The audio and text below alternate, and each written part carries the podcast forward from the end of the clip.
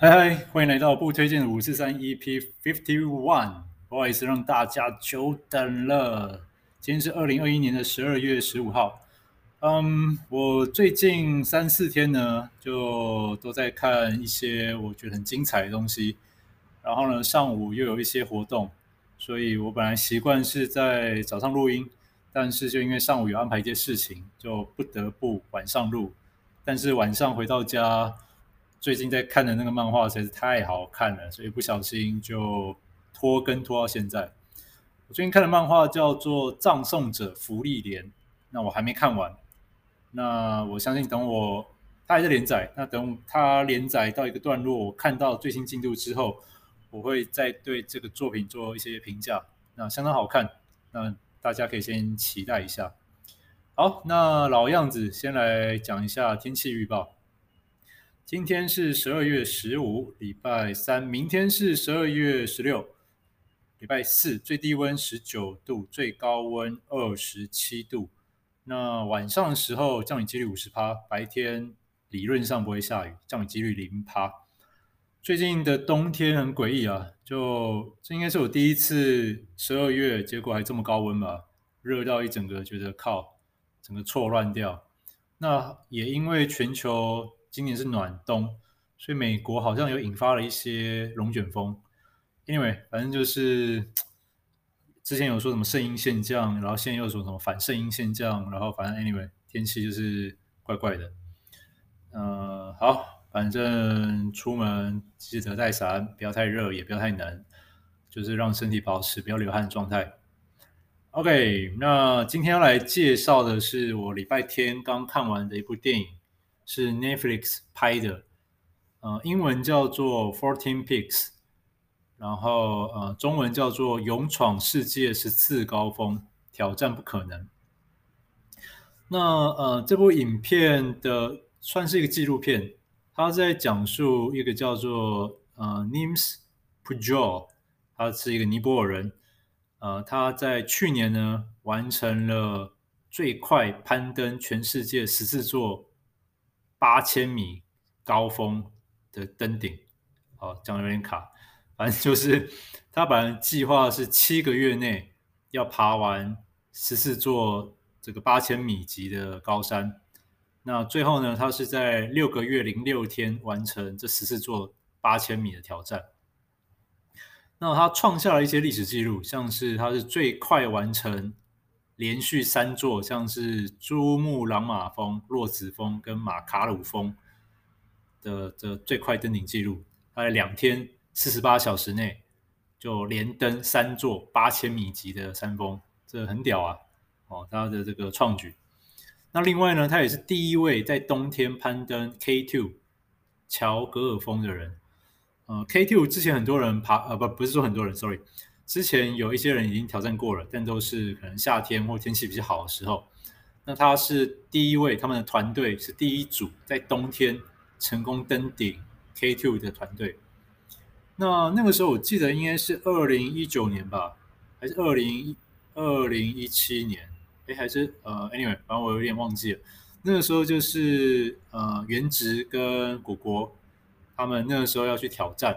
那他们有遇到这团主角团。那当时元植他们就是判断雪况不太稳定，上去成功跟失败的几率是五十五十趴，所以他们就决定不攻了。但是这个主角团队，这个尼泊尔人雪巴团队，他们因为他们有一个呃挑战不可能的 Nothing Impossible 的这个计划，那他们这个计划就是要在最短时间内爬完这十四座高山。所以他们那个时候就赌了一把，那后来发现赌对了，那他们也顺利成为历史上第一组冬天攻克 K2 的团队。那只能说果果跟原子他们很可惜啊，就差差一些些。但嗯，我觉得 anyway，就山山的比赛永远是比不完的。嗯，你可以最快，你可以挑冬天。女性第一人，或者是身体残障第一人，anyway，这种东西是比不完的。无氧攀登，那呃，山友在那边就，我期待果果他们还是可以去去挑战看看。对，那还是把安全下山，我觉得还是最重要的哦，不要不要本末倒置，毕竟活着才可以爬更多的山，才可以传播更多正确的登山理念。那如果死在山上，那就什么都没有了哦。OK，Anyway，好，那这部纪录片呢，它讲的就是这个 Nims Pujol，这个这个尼泊尔人呢，他如何从准备到爬山。到遇到哪些困难，那讲得非常的详细。那嗯，其实之前我大概就有想要看这部片了，但就是一直拖拖拖，因为想说它大概就是一个登山纪录片，然后就没有很大动力去看，就除非很有时间。那是在一些登山群组上听看到很多人在推荐这部片，所以我这个礼拜天就去看，发现诶，它跟我们想象中传统看到的登山纪录片是不一样的啊，所以。听众，如果你们有 Netflix，我非常推荐。不管你有没有爬山，我都很推荐你们去看一下，因为他讲的除了爬山以外，我觉得最重要的是，他还有在讲他如何面对困难。像是爬山要组建团队，那呃爬这种八千米级的，需要很多设备、氧气瓶、后勤支援、订机票，然后高度适应之类的，叭叭叭。那在初期募资的部分，他就做得非常不顺利，募了两三个月，没有募到的钱就一点点，根本就不够我们这个计划去执行。所以一般人可能在这个阶段，他就是疯狂募资，募不到就算了。但他不是，他第一个，他先把他的工作辞掉了，他的工作是职业军人，那他们一整家都靠他，他好像在六七年就可以退休，领终身俸，领退伍金，但他就不干了。他就想说，想趁还年轻，顺从他心的渴望。呃，他知道自己还蛮蛮会爬山的，所以他就想趁这个时候替替他自己，替他整个尼泊尔的人民，呃，做一些事情。所以他就把他的房子拿去银行做抵押，然后跟银行借钱，有了第一桶金，然后就组建团队，然后就呃就就去爬山了。那他把整个计划这十四座八千米级的高山分成三个阶段去爬，所以他第一个阶段是几乎入不敷出，就是几乎在没有资助的情况下，他就去抵押，他就去做这件事了。好，然后呃，在他们第一阶段其实还遇到蛮多意外的，然后他们在爬的过程中也不会因为遇到意外就去逃避，遇到有需要救助的登山客，他们也很有义气的。去支援，也不会说，哎，我为了要破纪录，我就什么都不管，不会。然后，呃，到最后一个阶段，那呃，差只差最后一座了，但是被中国政府拒绝申请入山，可能是因为就是环境保护吧，还是怎么样，我也不知道。反正就是中国拒绝让他们去爬。然后，但他们即使面对到中国政府的打压、拒绝，他们也丝毫不退却哦。靠着跟尼泊尔的政客哦，或者是发动网友的力量去对中国政府去做施压，最后取得入山许可了，然后再赶快去爬，那完成了这个壮举。那在这些之前呢，他呃，他也有去做体检，那发现他的这个天赋就是他的红血球吸氧能力很很强，恢复力很快，所以他才有办法说就是。在短时间内一直去爬高山，然后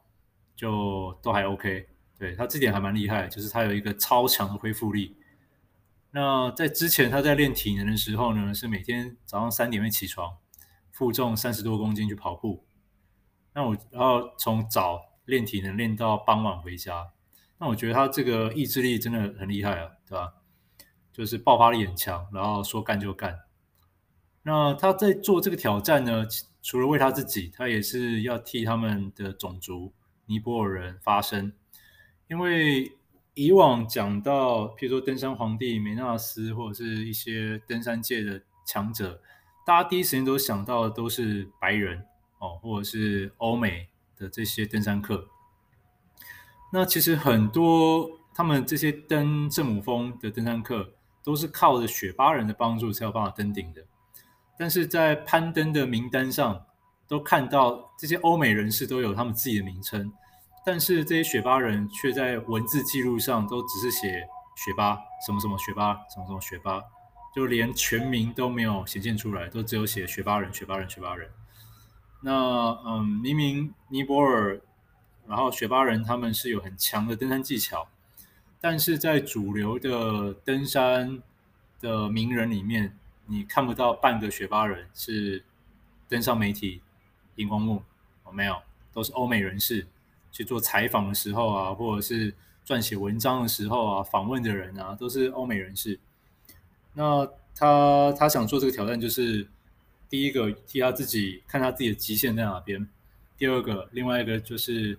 呃，他想要替自己的种族发声哦，每个人都有名字，不要只是把雪巴人当作是工具人哦。那所以他在他们整个团队都是全部都尼泊尔人。他在介绍他的队友的时候，不管是文字或者是面对新闻媒体，他都会把他的队友全名给讲出来。那我觉得他的这个态度很酷啊，对吧？